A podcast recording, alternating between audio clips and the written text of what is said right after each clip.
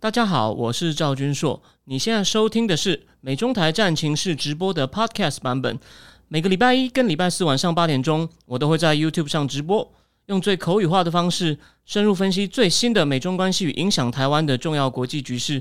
想要第一时间收看直播，记得在 YouTube 上搜寻并订阅我们的频道“美中台战情室”，也别忘了加入我们的 Telegram 群组。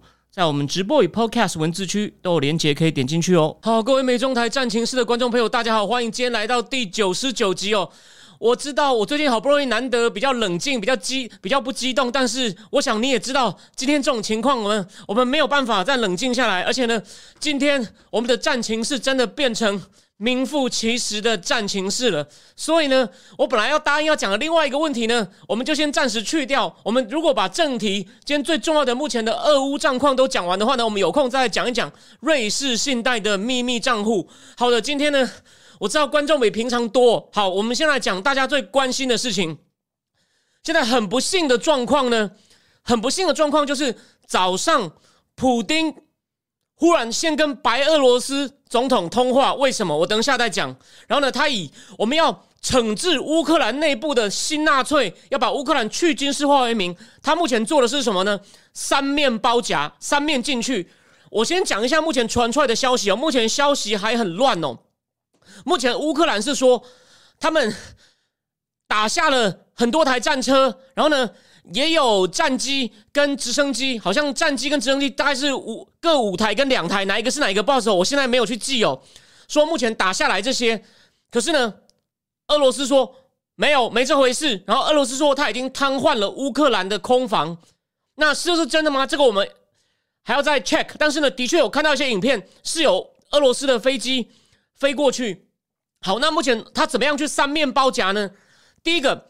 就是为什么我说他刚跟他早上也跟先跟白罗斯的总统卢卡申科通话，然后呢，大家就记得前天不是本来他上上礼拜还答应法国总统，法国总统很得意说哦他们在白罗斯演习完就会回去了，哎，结果昨天就有消息还留还留三万三万人嘛，砰下来那边离基辅很近，不到一百公里，这是北面，这是北面，南部呢我不知道我前面节目有没有讲哦，但是那个。南部那个黑海的港口，克从克里米亚半岛，他们早就发现上面有海军陆战队，准备要从海上从他们的黑海舰队的船上登陆。而且我前面不知道有没有讲过，为什么情况很严重？你以为他演的吗？俄罗斯有四大舰队：波罗的海舰队、大西洋舰队、太平洋舰队、黑海舰队，四大舰队全部齐集黑海，然后上面有海军陆战队也从南方登陆。不过目前呢？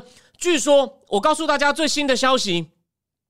最新的消息，那个奥德萨，奥德萨好像乌克兰说我们把入侵，奥德萨市长说我们把入侵的俄军击退了。我刚刚也有看到别的消息说，还有奥在奥德萨的乌克兰人，当地是华人。我是看一些海外的那种大陆人的大陆人的那种群组，他说奥德萨现在没什么事，所以呢，表示奥德萨可能俄军被挡住了。再来就是东部。东部有个叫 Karkiv 的大城市，目前也有传出炮声。基本上呢，我在十天前帮 Now News 写过一篇，但我是引用别人的。我我的分析算在台湾算少见，但是我我我没有办法自己推出来，我也要看英文媒体。其实有一个蛮厉害的博士生哦，他就说俄罗斯会靠飞弹哦，飞弹或者是战机先去瘫痪他的军事军事设施、防卫设施、飞机跑道。还有什么政府机关？哎，这个专家讲对，他叫 Robert Lee，我可以告诉你，我看他的东西受益良多。现在就正在发生，所以呢，看到没有？三面包夹，东部的 k a r k i v 北边从，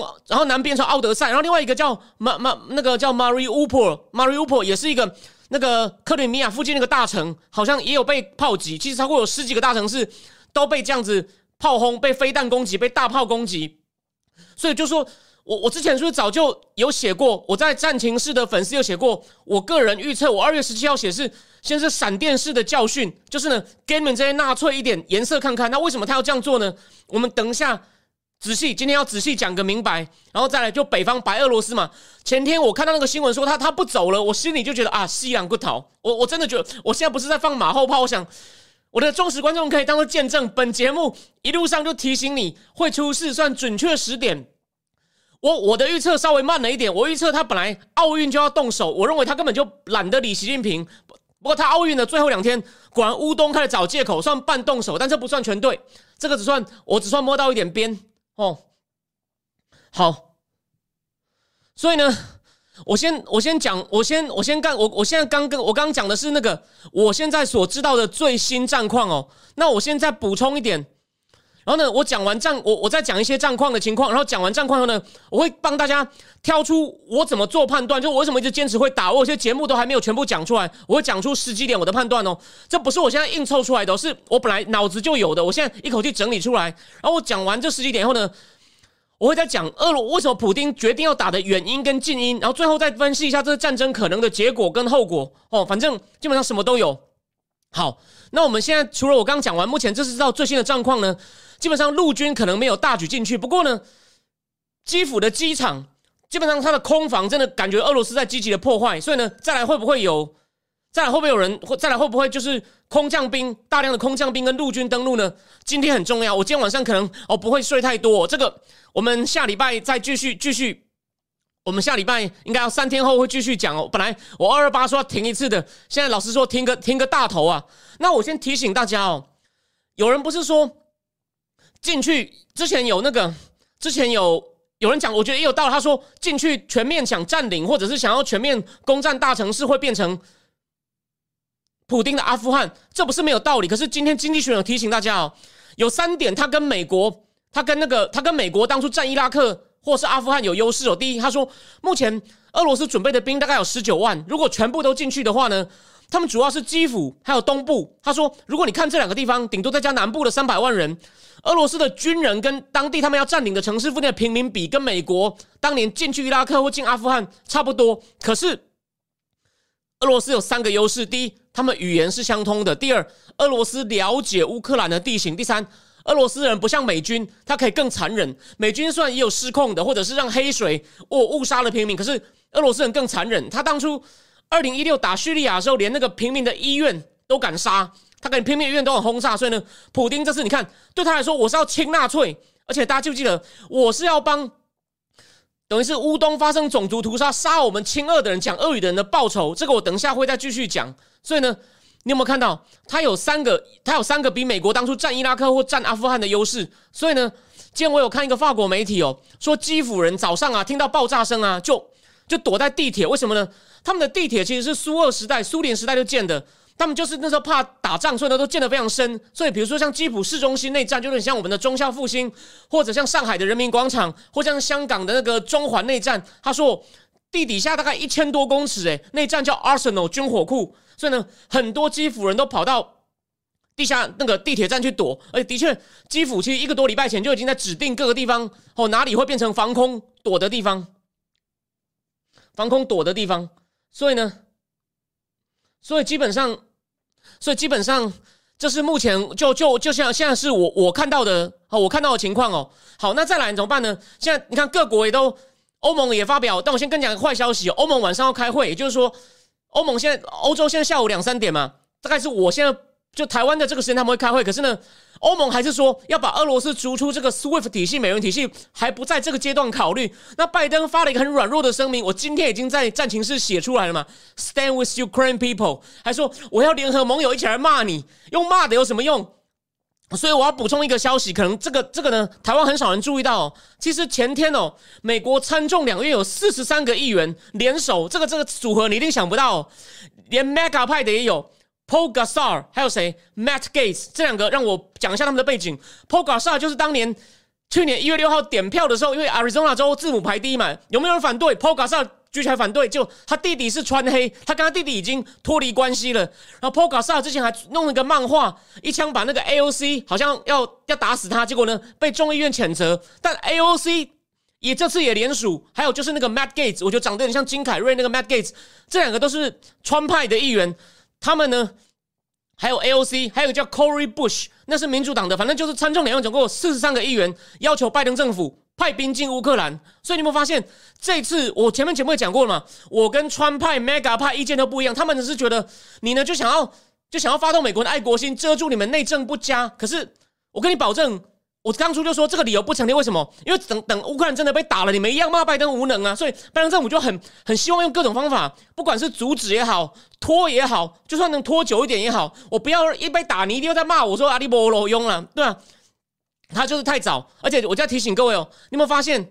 我先讲个最重要的事情，你就觉得一个多礼拜前他说溜嘴说，如果俄罗斯只是小规模的入侵，我们还在讨论要怎么办，意思就是你小规模入侵，我也不敢怎么样啊。就你们看到，就是前两天奥运最后两天开始，普京开始在乌东先搞事，然后呢，承认两个共和国维和部队开进去，美国、欧洲制裁很弱。我今天没有时间仔细讲，麻烦看我战情室今天下午出的那篇，目前出的制裁都是针对俄罗斯的小银行，所以。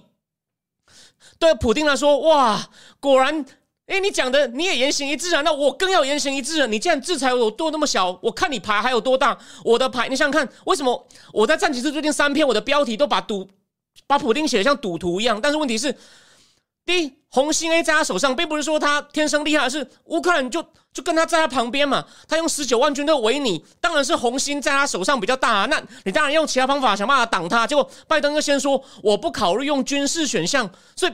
哇，那等于是怎么讲？可能四四支二里面有两三支都在他手上了，他当然可以慢慢打。所以，但现在他确定，看看我乌克兰两个顿内之克跟这个顿内兹克跟鲁汉斯克共和国，我现在承认他为独立，变成我的傀儡附庸。你对我的制裁那么的客气，制裁几家小银行，我制裁我旁边几个有钱的大亨，那我我有什么好怕的？你看，而且我今天将全力轰你了，我刚讲了嘛。现在欧盟还说还是不敢跟美国合作，把俄罗斯逐出 SWIFT，为什么呢？如果你把俄罗斯逐出 SWIFT，很多银行的钱会拿不回来。我今天暂停是有讲，我的贴文有讲，我这边补充一下给还没有看的人：法国、意大利去年第三季，俄罗斯欠他们各欠大概两百五十亿美金，奥地利欠一百七十多亿美金，这个可能损失很惨重，他们不敢。还有逐出 SWIFT 的以后呢，那这样的话呢，他没有办法，德国就不能跟，还有其他可。那等天然气靠俄罗斯的国家就不能买不到天然气了，那他们国家不就民怨很深？所以欧洲缺乏意志嘛。今天米拉也做个很好的评论嘛，就说看你们你们敢你们敢不跟俄罗斯买能源吗？这个很重要啊。就说如果你们有这个决心的话，也许普京会真的想一想，那我就想个理由见好就收。可现在你们这张对吧？那是你唯一一张大牌的，你唯一一张二了，或者是你不管是或者你唯一一个你唯一一个顺子了，是一个小顺了。结果呢，你敢不敢打？看起来目前很不幸，还不敢打，还不敢打，所以呢，所以说目前的情况大概大概就是这样子。好，那我我我先，这是我这是我先讲的一些最新的战况。那我我再提醒大家哦，就说到底为什么我那我之前那么一直有把握？就谢谢大家，有些人称赞哦，对，为什么我这个节目一直很有把握说一定会打？你现在听我，你现在开始听我讲，我现在一个一个讲哦，进的迹象。其实这几，不过我先补充一点哦，你你会在网络上或各群组里面看到一些假的影片，可能是其他战争的影片弄过来，就说乌克兰已经完全被打瘫了，就不要变成俄罗斯的宣传机器哦。他也会，这不只是陆地的那种真枪实弹的肉搏，这是个新的资讯战的年代哦。俄罗斯这那个乌克兰这几天也是又被网络攻击啊，所以他什么都会来哦。所以乌克兰目前虽然情况不太乐观，但泽伦斯基他也讲了嘛，第一宣布戒严，第二国防部长也开始发武器给愿意作战的平民，所以呢。绝对还有的看哦，就说目前算就乌克兰自己说不定有希望让普丁至少付出很惨的代价。那当然，普丁并不在乎这个，我最后再讲。好，第一个，其实我因为我我很紧盯着一些英美的媒体，第一有有一派算孩子说啊，这是为了炒股市行情啊，就是或者就像麦卡派讲的，拜登政府要转移内政焦点，可是。很多不是美国航空公司的，什么 Lufthansa 什么也都不飞了，哎，然后后来变成乌克兰政府要自己出钱付保险费，才有飞机愿意飞进来。你不觉得这就是个 sign 吗？还有各大媒体专门报道战争的记者开始往基辅冲了。好，但不止，这只是其中一个。第二，俄罗斯的股市汇率一直跌啊，为什么？他们当地人了解普丁啊，他们感觉出来普丁要硬干啊，所以不只是今天哦，今天当然已经跌到好像暂停交易，卢布也跌到新低。可是前几天哦。其实从普丁进到乌东开始，啪就开始跌了，而且其实已经一路都在跌了。这也是另外一个 sign 呢。我提醒大家哦，金融市场并不一定能预预见到战争，可是当它大跌的时候，就表示哎，就但有时候还是可以，有时候还是可以。就是有个最有名的，现在在 Stanford 大学那个 Niall Ferguson，他台湾有很多很多书都有翻译出来的，像呃 Niall Ferguson，他他真的有翻译很多书，什么钟楼与塔楼啊等等啊。他他就讲，他其实他做过一个很有趣的研究，就是战争前金融市场能看到吗？他说很多时候常看不到。可是呢，俄罗斯这次已经充分反映了，俄罗斯其实一直在跌，俄罗斯一直在跌。好，那再来第三个，就是我说的白罗斯在白俄罗斯演习的军队最多有到四万五，才走掉一万五，还有三万，还有三万，而且前几天根据情报资料已经发现，他们在靠近乌克兰的边境部队已经形成所谓的战术队形。所谓形成战术队形 （tactical formation） 意思就是只等普丁一声令下关。今天你看，普丁跟白罗白罗斯的白俄罗斯的卢卡申科通过电话说：“好，我们要开始，谢谢你让我们借道，我们要进去清纳粹哦，把波把那个乌克兰 demilitarize 解军事化，砰，从北边也就进去了。”再来，大家就记得三天前，法国总统马克龙还想表现他的能力，还说：“哦，我瞧到了拜登跟普丁说要开高峰会，结果不到半天。”我就在我脸书上也贴了嘛。法国的媒体主动说，乌克兰告诉乌克兰告诉法国媒体，乌克兰那边就官方又说，俄罗斯说这还不成熟。其实这翻译就是什么，老子都打了，还开个屁会啊！而且你不要忘了，从一月那时候不是我节目有讲过吗？美国不是派那个副国务卿 Sherman 就去天津会谈那个去跟俄罗斯的外长还是副外长谈吗？那时候他们就讲说。我们的安全要求很明确，其实俄罗斯人一致，十二月底就提了嘛。这个我讲过 n 次了。乌克兰不能加入北约，停止军事合作。以前前苏联国家那些什么罗马尼亚、匈牙利啊，在那边的北约驻军全部给我退回去。就是你冷战 冷战结束后欺负那时候叶尔金很弱那时候的东西，我现在全部都要讨回来。他不是今天忽然为了找借口这样讲，我等一下，这就是台湾其他媒体没有注意到的。普丁的悲情其来有之，有在看我脸书的人都知道，我讲我讲了 n 次，普丁忍很久了，在我每一篇贴文、每篇文章几乎都这样讲。为什么我敢这样讲？我等一下告诉你。但是重点来了，重点来了。那时候他们的外长就说：“你不要一直想要开会来跟我们这边讨价还价，想拖住我们。就是我最后一次跟你稍微谈一下，但是就我们的牌。”我们的黑桃二随时出来，把你，对吧？看你看你，你敢跟吗？你跟得上吗？问题就在这里。然后再来，普丁周一、周二的演说，根本意思就是要重建帝国。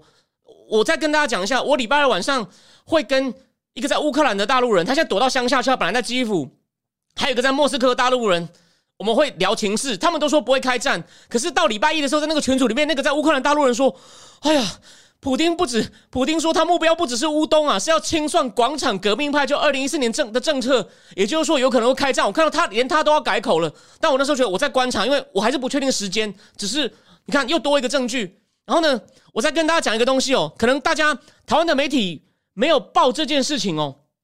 在二月二十一号，普丁不是还开一个各个首长会议吗？问故意问首长，就说我们要承认那两个顿涅茨克跟卢汉斯克共和国是。所有首长一致拥戴，就很像独裁者嘛，都是所有都是一致拥戴，全民拥戴，或像中共讲十四亿人钢铁长城。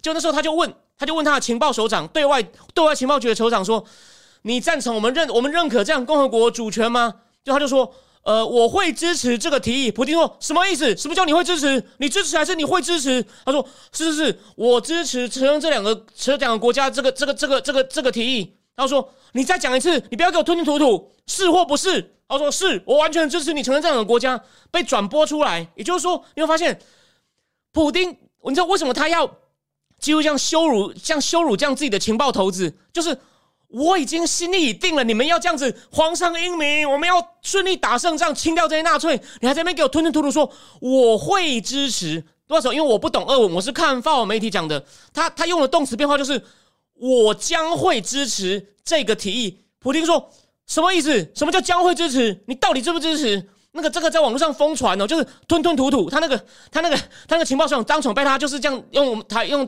军队术语叫被拉正啊！你搞什么东西啊？啊！你没有马上大喊普丁英明，完全赞成这样说，我会支持这个提议，讲吞吞吐吐。所以你就知道，普丁其实心意已决。好，再来，我再提醒你，还有很多台湾没有注意到的，就是。其实上礼呃前几天哦，应该是上礼拜，就奥运快结束的时候，他在联合国提交乌东种族屠杀报告，我也不相信是真的啊啊，这就是一样嘛，false flag 嘛，他就是要找借口啊，他又敢在联合国提交，你有没有注意到一件事？你可以，你孟超，你可以说普丁不是在说谎诶，他说我们没有要，我们没有要侵略你，但是我们乌东一直被你们迫害，我们随时都要去保卫和平。我们要用武力保卫和平，他的逻辑没有变过。我不是在帮他讲话，我只是说他他所以他没有在骗你啊。他意思说你乌东这样搞我，你们这些纳粹这样搞我，就说我们在判断的时候必须要站在他的立场看。然后他他其实已经准备的很好那套理由，所以你看直接在联合国理直气壮讲你种族屠杀我啊。所以而且普丁周一周的演说就反复强调。你们这样子不客气的，一直北约一直东扩，一直包围我们，还跟乌克兰军事合作，我们很危险呐！而且他也不是强调，台湾媒体稍微有讲，乌克兰是共产共产时代人为划分出来的，我们俄乌本来就同文同种，结果呢，现在你不但不停，我们这个俄罗斯老大哥一直跟西方眉来眼去，搞什么东西啊？我普丁是被你们。是被你们玩假的，是不是？讲白话就是这样子。虽然他对于那种历史上的分分合合，完全是他主观的解释，可是他已经自圆其说了。所以你发现他准备好了，他准备的非常好啊！而且不止这一次哦，他去年台湾有另外一个人注意到，就是远景基金会执行长赖宜中博士，也是四项坦克专栏作家，跟我一样。赖宜中他有引用普丁去年就发表一篇六千字的长文，也是在讲俄乌一家亲呐。我们本来就同文同种，血浓于水啊。然后呢？现在没想到被西方带的这么坏，弄成一堆纳粹。这个我刚刚说，现在已经躲到乡下去。那个在大在在乌克兰的大陆人，他还是说这个我相信的。虽然我跟他对一些观点预测不太一样，但是他也说，你到你如果在乌乌克兰西部啊，你讲俄语啊，或唱俄语歌啊，你可能会被打。然后我上一集不是也讲过，普丁的拜把就是。他的女儿普丁是他教父，那个 Medvedchuk 就是普丁在俄罗斯在乌克兰的代言人，有点像乌克兰的蔡延明。他的俄语电视台都被关掉啊，然后他现在以叛国这被软禁在家。所以泽伦斯基以那么难看的方法修理普丁的人，我讲过，你要抵抗普丁的人渗透你是应该的，可是你的手段要谨慎。你太冲动的话，你看这真的是把惹普丁惹毛了。然后呢，所以呢，再来就是我上一集不是讲过吗？《华尔街日报》那个当之前报道中美贸易战最厉害的、最厉害的魏玲玲，最厉害的魏玲玲，他不是说了吗？奥运完，奥运开幕没多久，中共的七个常委躲起来了。他们在讨论俄罗斯动手的时候，我们要不要我们要不要明白支持乌克兰？因为他支持乌克兰有几个后果。第一，如果支持乌克兰的话呢，不讲说我们要不要支持俄罗斯？如果支持俄罗斯的话呢，我们跟欧美的关系会更敌对，而且呢。我们如果违反了美国欧盟制裁，我们也会倒霉，而且我们还答应普京要签大单买他的能源。所以你们发现，为什么他们要那么认真讨论？我上节目不是强烈提醒大家吗？这就表示普京可能已经跟习近平咬耳朵说：“我会动手哦，我兄弟兄弟，谢谢你给我这个大单哦，因为这是我动手的时候要用的，谢谢你，谢谢你。”所以中共那边从他们行为就知道，已经得到很准确的讯息，他会进去嘛？所以啊。所以，所以，所以，所以，这个，这个，所以说，你们看到，我现在提出十，我已经提出快十个证据了。然后第最后一个，上一期的《经济学人》其实也知道挡不住了，他写了一篇封面故事，表面上在讲普丁有多蠢，但你仔细想，这些都是他可以承受的代价。第一个，他说普丁这样搞会让北约团结，没有错。你就记得北约前几年还被法国总统马克龙说已经脑死，被北被说脑死。然后呢，现在北约变得很团结，然后呢，征兵罗马尼亚，然后可能也征兵波兰。德国也在征兵，那个我们的好朋友立陶宛、拉脱维亚等等，北约变得更团结。可是我只问各位一个问题：你自己算一下，你可以不用马上同意我。对普京来说，北约松散，但是一直强化他的兄弟乌克兰，好还是北约团结？但至少我把乌克兰抢回来。你自己想一想，你懂我意思吧？这个算这个很好算吧？那再来有人说。叫乌俄罗斯会不会经济被制裁，经济会下滑？哎，真没有错。经济学人有算过，他说俄罗斯最严重，可能经济会掉百分之十，西欧各国可能只掉百分之零点一，英国可能更少，连零点一的都大概有一半。可是你有没有想过，我前面节目好像我在战情室里面有写过，俄罗斯二零一四被制裁过，他演练过，他现在有个堡垒计划，他对外的依赖借贷已经。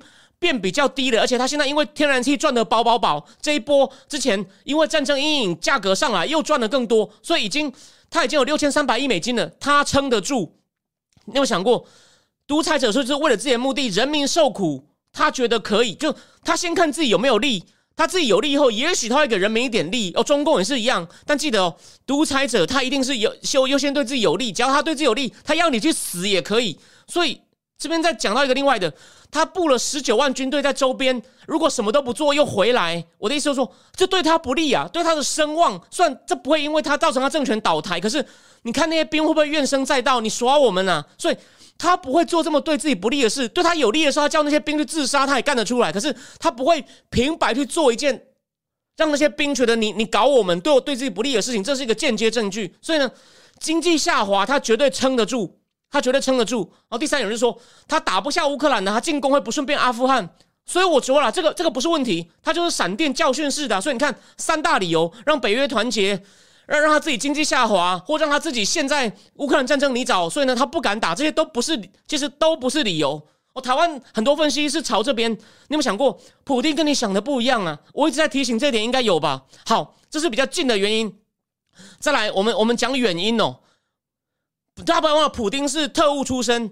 他看到伊尔钦治理下，伊尔钦被美国当小弟啊，美国答应他北约不会东扩，一直违反承诺。你不要以为这是俄罗斯人讲的，这是就是八旗出版的好书《美国如何丢掉世界》那个 John Hopkins 大学那个叫做我忘了他的名字，《美国如何丢掉世界》。他这样 John Hopkins 我非常欣赏的一个政策分析家，他不跑统计。政治学理论或国际关系理论谈的不多，可是呢，他记录每一件国际关系大事，分析前因后果，各方的想法非常好。美国如何丢掉世界八旗的好处，现在可以去看。他一直在讲克林顿时代硬不顾俄罗斯的反应东扩，那时候有人就问他说：“这样俄罗斯会很不爽。”结果美国正官员的反应是：“我管他嘞，你现在什么都靠我们，需要我们帮助你往民主政治市场经济转型哦，还需要我们的金元，我怕你哦。”美国那时候太骄傲了，所以呢，其实那时候呢。普丁看了这个情况，他非常的气哦，他非常的气，而且呢，其实当初关键在呃苏联还没垮的时候呢，就是这三个没有错，语言有点同文同种的白罗斯、乌克兰、俄罗斯，还有那时候的俄罗斯三个加盟共和国的领导人伊尔钦，还有白罗斯跟乌克兰的总统名字两个我真的记不起来，不好记。他们躲到一个度度假小木屋去谈，去谈，要就是该怎么办。据说，是乌克兰的总统真的提出了一个，就是我乌克兰率先提议把苏联解体掉。然后，叶尔钦因为也想要自己当苏联共和国的总统，想把戈巴契夫干掉。叶尔钦有点被拐走了。普丁对这件事也怀恨在心，就是你乌克兰想出一套方法，让我们整个苏联就没有了。虽然普丁，我觉得他本人并不喜欢共产主义哦，他只是个普通的独裁者。可是呢，他在意的是帝国没了，这对普丁来说是耿耿于怀。所以他的博士论文就在写如何复兴。算是不管是沙俄帝国或者是俄罗苏俄帝国、苏联帝国的光荣，关键就是要用能源。这个是川普时代的短暂当过副国务卿过的麦克法女士，她接受访问的时候讲，她说：“我读过普丁博士论文，所以呢，这个是这是一个重点。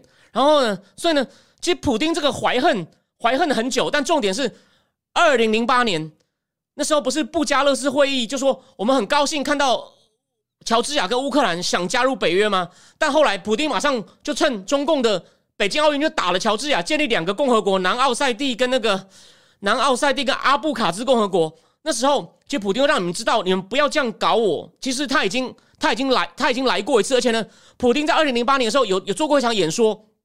前几天《华盛顿邮报》的那个专栏作家 Ignatiev 也是说，他想起来那场演说了。然后我刚刚说，现在已经躲到乌克兰乡下那个大陆人，他还是说，普京那场演说就说你们北约吼就是这样子搞我，趁我比较弱。他说普京讲的咬牙切齿，那不像演的。所以你他毕竟权力那么大，也很少人能够制衡他，也国内没有反对声音，他那么气。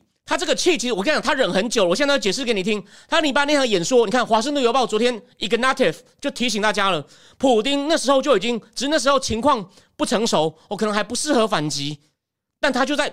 他的气 grievance 哦一直都在，而且呢，后来俄罗斯普丁的确国内没有治理好，就靠天然气出口，然后呢，国内一堆寡头大亨说俄罗斯在有钱人排行榜都是前几名，可是呢，一般人民过得越来越不好。俄罗斯在这十年来经济规模萎缩到剩一半，中国大陆的人大陆最喜欢嘲中共最喜欢嘲笑他嘛，就你就我们一个广东省而已。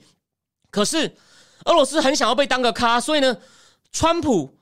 时代被弹劾的时候，不是因为通乌门的案件吗？你看，那时候出来作证，川普时时时期的国家安全会议负责东欧事务的 Fiona Hill，他是个英国人，不过已经规划美国籍，所以上当官。他的英文真的英国腔很重哦，我有时候听也只听得懂八成。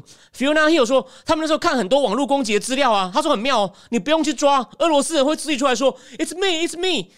普丁就是超想被当个咖，你们一天到晚这样无视我，一直这样子去占我，一直抢我的小弟。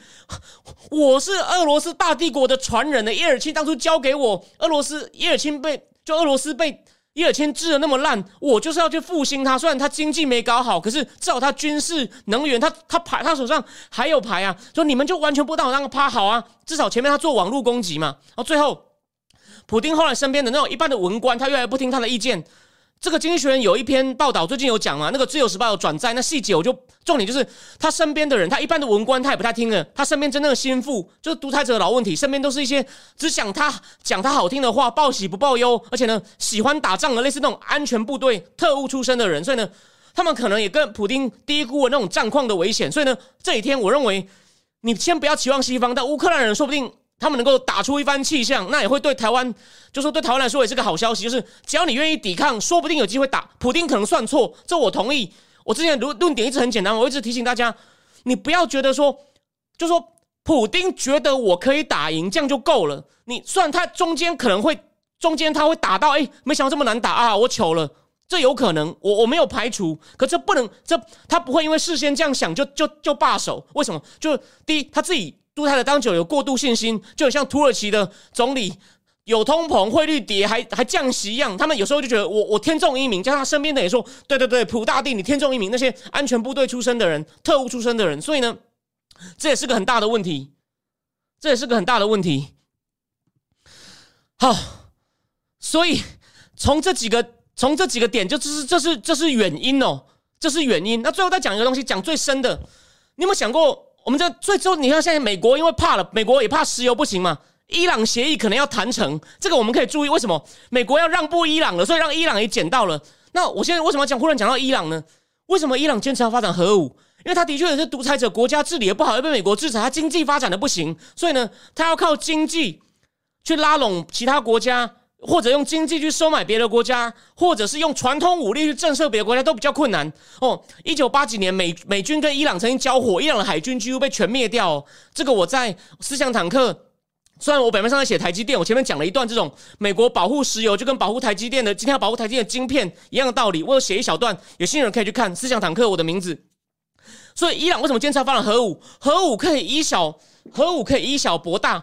那对普丁来说呢？当然，他们他们每个人用的。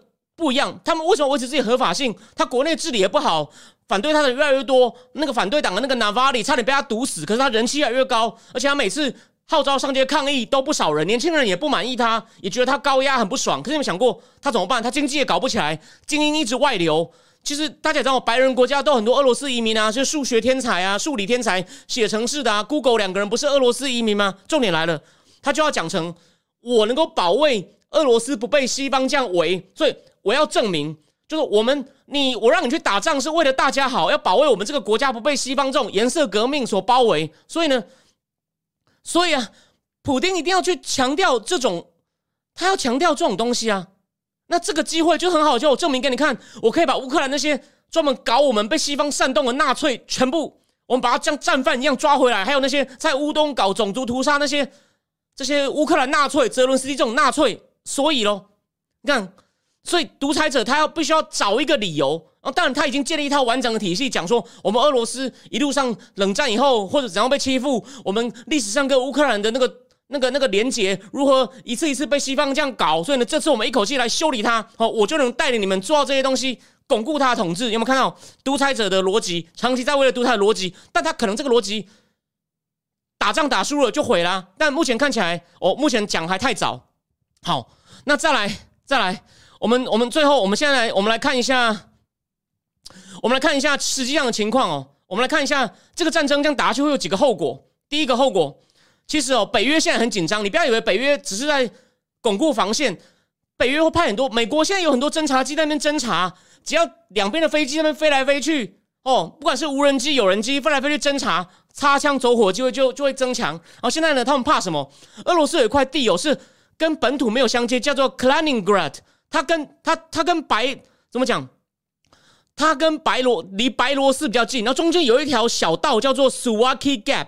这个 s w a k i Gap 呢是连接波兰跟波罗的海三国，所以呢这块地因为被白罗斯跟俄罗斯的跟本土没有连接的 Kaliningrad 夹在中间，他们就他们那块现在非常紧张，怕俄罗斯假如把这块占下来的话呢，他就等于波兰跟波罗的海三国的连接通道就被断掉了。所以呢，现在就怕俄罗斯，这个很有道理啊，这个不是侵占别人呢，我不就说我只是。我只是把我跟白，你看他跟白罗斯现在那么好，所以呢，他的那块跟本土不接的克拉宁格勒跟白俄罗斯中间，他可能就是他下一个目标。哦，这个不会那么敏感，所以呢，北约真的很紧张，因为真的有些东西会让你非常担心。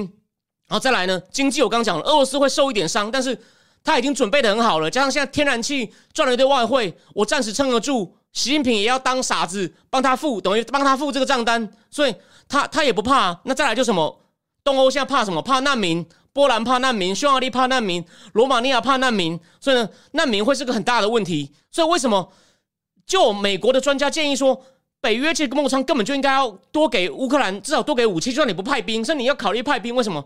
你不要以为这是这是浪费钱，这是投资。你只要能够帮他把俄罗斯挡回去，说你逼他签一个，赶快随便找个台阶下，就说哦我赢了。那这样的话，你可以省掉很多强化防务或者是处理难民的问题。但这个不是我讲，他们听不听得进去？我不知道，所以呢，这三点就是难，就说难，就说军事上呢，未来几会非常紧张。然后呢，也如果很不幸，普京真的势如破竹的话呢，会有很大难民问题。经济上有些东欧国家会受伤，跟俄罗斯连接比较深的。不过他们认为，他觉得他们现在应该可能比较，哦，比较愿意接受。那还有一个，如果美国真的加大制裁，俄罗斯可能就会考网络攻击了。大家不记得吗？去年不是发生过好几次网络攻击，发现都是俄罗斯搞的嘛？所以。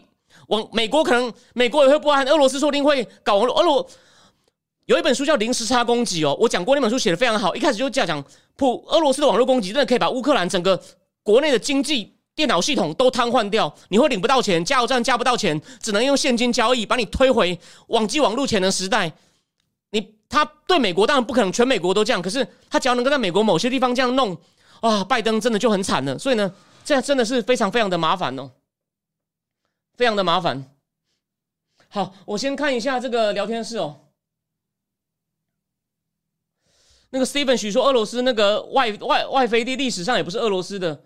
要提历史，俄罗斯比纳粹还土匪。我同意啊，只是我弟说，普丁已经自圆其说，建立一套史观。对他的普丁的那个历史演讲，嗯，重点不在于他对不对，而是他哪他能够这么敢扭曲历史，就是他的决心，就他。他他故意想要讲这一套的决心有多强？这个问题在在这里，我我也一点都不同意他讲的内容。但是他就是自圆建立一套理论体系嘛，就很像中共党内不是有有一群人叫理论工作者，就专门帮皇帝干什么坏事都讲的，就是好大一盘棋一样的道理啊。对，就像 Len Len 讲，现在讲太快，要看一行修战况怎么样，这我完全同意，完全同意。然后王 B B B 说，波兰、乌克兰是永和大国，所以美国劝说来放弃核武的这个问题比较大，就是那个布达佩斯协议这个问题很难讲清楚。但我简单讲一下，你有没有想过一件事？这种动事你现在事后有点是千金难买早知道。你有没有想过，当初如果这些这些独立出去的国家政局不稳，万一有个军阀就就拿了核弹丢了，当初任何一个大国一定想要把它解除核武，放到一个安全的地方，所以。你不能说乌克兰当初交出去很笨，因为当初美国那个压力是很大的。美国可不想要，或者是那个你，我举个例，有一个电影比较老的人会知道，方基莫演的《神鬼至尊》，它里面不是超级讽刺的吗？演不是演俄罗斯的石油都被一个长得像列宁的人偷偷吃掉，让俄罗斯整个莫斯科陷入瘫痪，他要发动一次很像广场的十月革命，感觉俄罗斯又要一次革命了。然后一个像马盖先、方基莫演的人救了俄罗斯吗？然后里面呢？就是有些俄罗斯人，就是什么东西都要卖给美国人，就是就是我我这个卖给你，你给我钱，你给我钱，最后还问他说你要不要买核弹？美国很怕这个电影已经已经呈现出那时候又看不起俄罗斯，又担心这国家万一真的解体，他毕竟以前有点底子，那些底子万一不知道流到哪里去了怎么办？万万万一北韩买走了怎么办？所以我认为那时候乌克兰不太有。交不交不交的权利，只是他应该那时候帮自己争取更好的条件。那时候一下分裂成那么多小国家，问题很多的，所以我认为当初他一定要一定要交出来，这个很合理。如果那时候没有处理好，不要说不要说美国那种大国，连我们，但你有想过，如果中共去要呢？中共中共要到了怎么？虽然中共自己有核弹呢，可是中共但中共说不定多多益善呢。中共核弹数量不多啊，他如果现货一下子哇现货，你不要了我他。航中国的航空母舰第一艘跟谁买的？瓦格良号啊！所以我认为那个布达佩斯协议，你不能够简单的说乌克兰那时候太蠢，而是那时候他没有什么别的选择，他只能够尽量帮自己争取好好的条件。那时候就换到说，你保证克里米亚是我的，然后我核弹还你，所以就是一个，那是一个，其实那不是一个 deal 啦，那只是你补偿金能要到多少啦。大国不可能让那些一大堆对那时候对那些大国来说，一些看起来阿里不打的小国把核弹拿在手上的，我认为这是合理的，算。算你就那么明明是人家的，你就叫人家交，这就是国际政治最最基本的现实哦。但我的意见不一定对，然后看各位有什么想法。然后可以承受普丁向中国数学，不能把经济制裁，又要可以可以这么说。普丁有接班人吗？目前好像没有。哦，对，补充一下，我今天说我说他二月十要开那个会议，就像每个首长说，你们同意那两个加盟共和国变成变成。那两个那两个地区变成独立的共和国吗？每个首长说对对对对，也有他之前跟他玩二人转当总统那个梅梅德维杰夫，梅德维杰夫也在场，然后还有一些其他的大官，然后每个都意思就是普京万岁，普京万岁，就觉得那个外国情报局的局长有点犹豫，就被普京当场拉拉正了。然后有人问说，台湾会配合美国禁止半导体输出吗？我觉得会啊，因为这个又不像华为那个之前华为好像占了台积电营收百分之十，俄罗斯有一座有一座很老的半导体厂，应该那边生意很小啊。这个台湾不可能不卖这个人情啊。那个就算台积电有犹豫，我跟你讲，A I T 孙小雅跟蔡英文讲一下，蔡英文就打去给刘德英或魏哲嘉说，呃，魏总啊或者刘总啊，这个俄罗斯不要出了好吗？你想刘德英跟魏哲嘉会不买这个面子吗？所以一定就算对啊，所以这个是小事，俄罗斯买的很少。所以，我现在讲重点哦。我今天在战情室的贴文讲，我不要再讲一次。Foreign Direct Policy Rule 就是美国要掐死一个别国最狠的一招，只要里面有东西有用到美国科技，你没有经过我许可，你不可以卖。那现在拜登会不会出这一招？不知道。我们今天晚上要继续看，真的不知道。然后呢，目前看起来他也不敢。目前因为欧盟还不配合，他不应该，他没有办法把俄罗斯逐出美元体系。所以今天晚上我猜可能是抓几个大银行。可能大，因为目前第一波制裁没有大银行，它今天晚上可能会加码到大银行，而有些科技产品可能会初步，但直接会用那个叫 Foreign p Direct Product Rule，就是只要你做的东西里面有一点是美国的，你就不要想给我卖。我有点怀疑，可能会有一些初步的科技制裁，他可能也是想说，我一步一步加，我我我猜是这样，我猜，因为现在毕竟也还搞不清楚这个战事目前到底有多严重了。那目前乌克兰是说。他们有个估计啊，说可能大概有一百个军人已经阵亡了，大概是这样子。然后有人问说，俄乌发生战争会有人得意吗？你放空金融市场了就会得意啊。那我再提醒你，普丁就我刚刚前面不是讲了，普丁可以跟国人证明，我把一个西方的我们的兄弟变西方走狗的兄弟拿回来了。对普丁个人跟他身边那一小群狗腿的安全部队的亲信或少数支持他的大亨有益啊，但是。的确，大部分人是没有利的，所以为什么这就是独裁者的恐怖啊？他可以以万民为刍狗啊，以万民为刍狗啊，基本上是这样啊，甚至连中共都可能被拖进去。所以中共现在，不过补充一点，中共今天你看还是要卖普京面子，所以这个有点危险。中共不肯说这是侵略，中共不肯，中共在打模糊仗。虽然中共也是说啊，不要打，不要打，用外交解决，可他不肯说这是侵略。所以中共目前还是在挺普京，这是个有点麻烦的东西。有点麻烦的东西，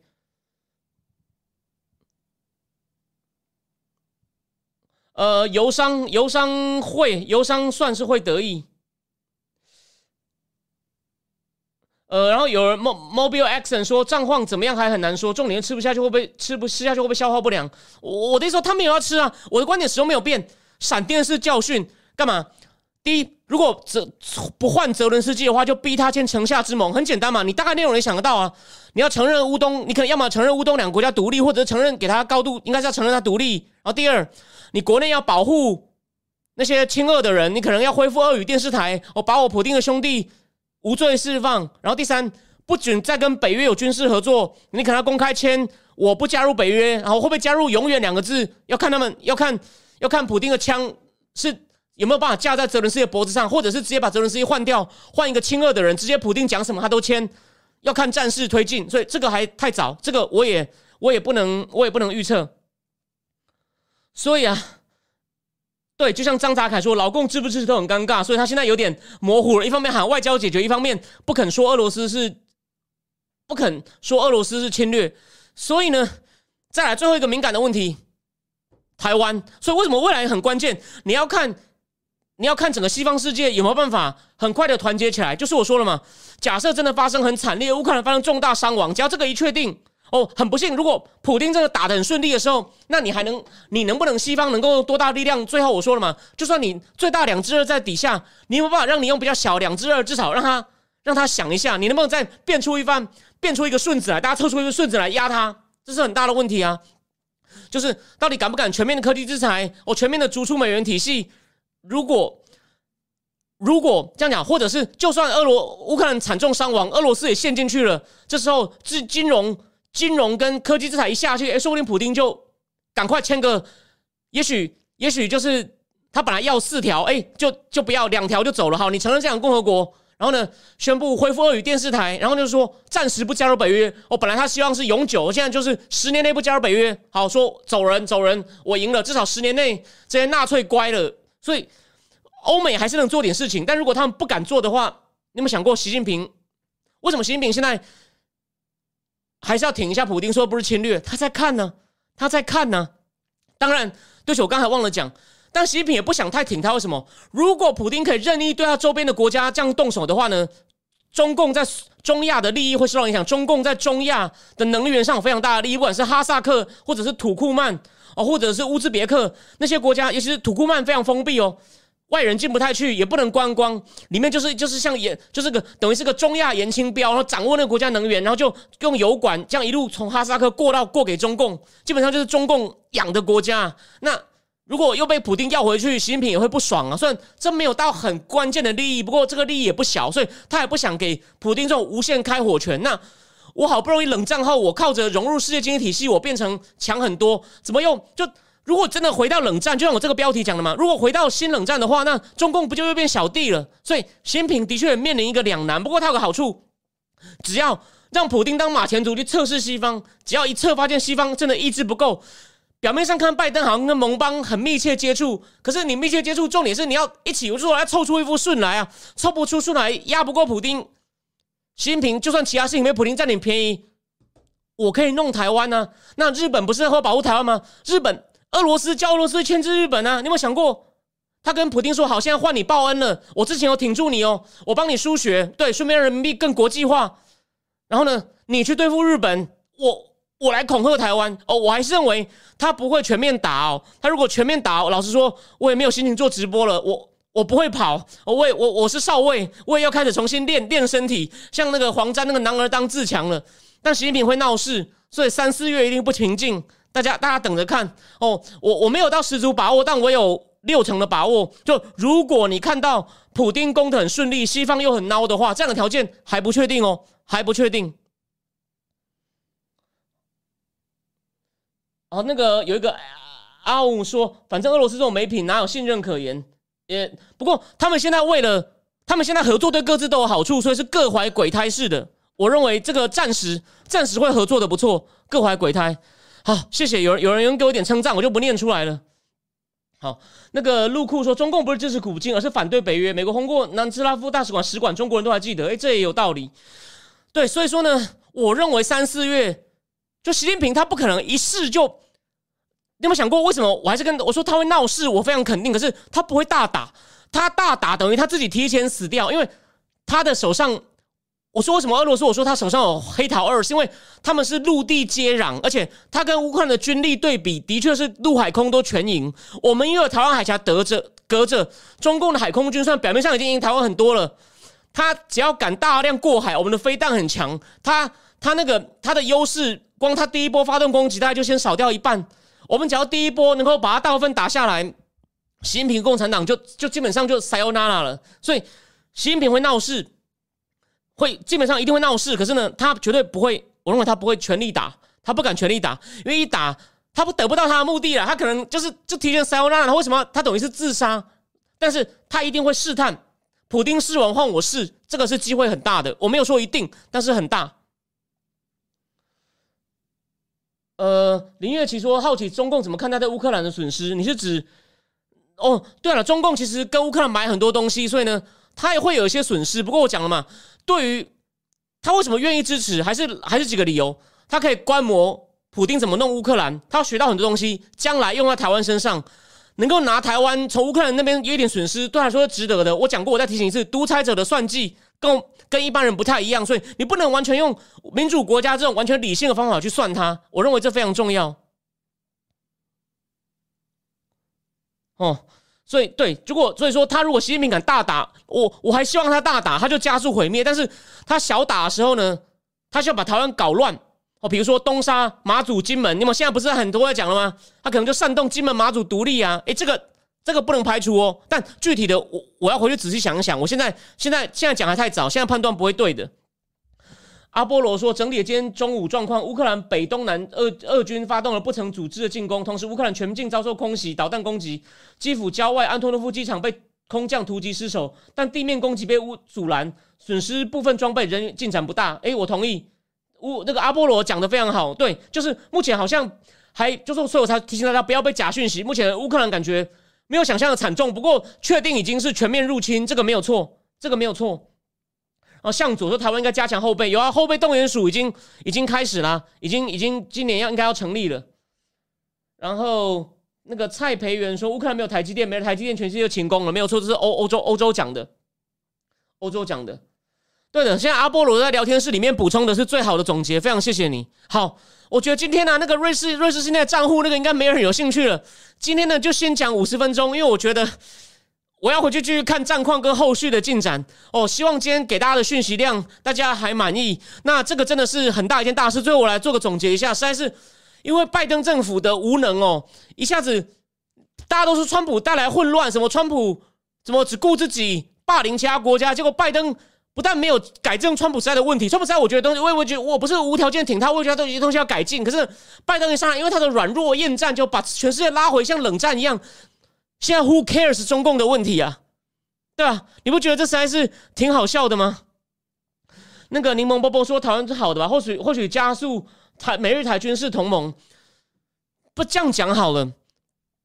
呃，你你你那边越乱呢，这边会开始做一些准备，这个我同意。可是呢，可是到底美国的底牌是真的愿意防卫台湾吗？他可能多给你一点情报后勤支援，多给你一些装备哦，这是有可能的。那日本我觉得可能会帮，只是就是我刚刚才想到，就普京可能会帮习近平分散日本的注意力啊。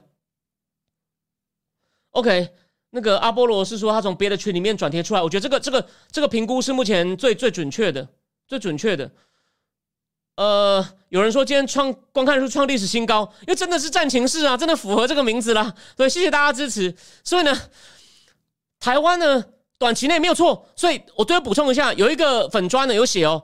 虽然今天表面上在讲乌克兰，推特上很多人都顺便提到台湾，所以在美国的那个 trending 就推特趋势排行榜，那台湾也变得热门，因为这种唇亡齿寒的道理大家也都懂，所以呢，短期内台湾大家会更关注，然后呢，国际关注会更高。可是问题就是，拜登政府他的能力，我我也认为他不想失去台湾，他也会开始做一些巩固帮忙台湾的事情，可是。他的能力，你信任他吗？他已经搞砸这么多事情了，你 trust 他吗？问题在这里，对吧？能力跟我也不，我不怀疑他的意愿，我不怀疑他意愿。我我我平常骂他再笨再蠢再讲错话，他也一定不想丢到台湾，这我没有意见，对吧？有人哎，有一位翻墙过来说，叫叫我们别搞台独啊！这个你有没有想过一件事？以这种独裁者的心态，就跟普丁一样，你真的觉得乌东有种族屠杀吗？台湾现在不管怎么做，都会被都都会被你们诠释成台独啊！问题最大就是独裁者会任意按为了他的政治需求诠释啊！那请问一下，我们是不是不能跟其他国家有正常交往？是不是哪一天连拿台湾护照秀一下都说这叫台独？对不对？独裁者就是随时会改变他的规则定义，就是一一步步把人逼得跪下去啊！那那还不如打一仗不是吗？我不是要跟你吵架，我只是提醒你。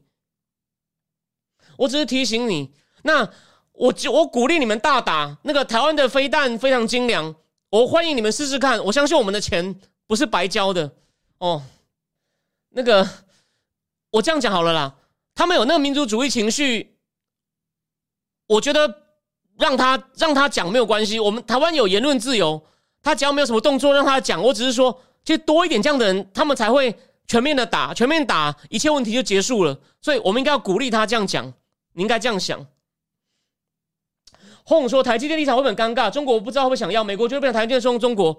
你可以去看我在思想坦克这礼拜一写的，美国的兵棋推演也有讲啊，万一中共攻守不，就是万一台积电守不住，可能要毁掉它。美国美国的智库这样建议啊，或者把工程师全部移转走啊，就是设备不要了，我们把知道怎么做晶片的人全部全部安全移走啊，全部安全移走。所以所以啊。好，那今天呢，原则上讲到这里。那老宋和瑞士信贷的事情，我想现在应该没有人想听了。我们就也许下一次，万一情况没有那么热烈，我们还可以讲点别的话题再来讲。好，今天非常谢谢大家。那最后讲一下，就是对，反正这几天应该都是持续观战哦，战情是名副其实。非常谢谢各位的支持。我们今天就讲到这边。最后讲一句哦，平常我在讨厌拜登。我在看不起他，这时候为了全世界美国利益，我支持他。我希望他硬一点哦，Brandon，麻烦你够一下好吗？对，就这样子，麻烦你硬一点，给全世界不要让让我们看错一次好吗？我希望我看错，就这样，拜登加油！谢谢大家收看哦。我们下礼拜一本来要取消的，现在看起来妻子取消，可能延长都说不定哦。大家晚安。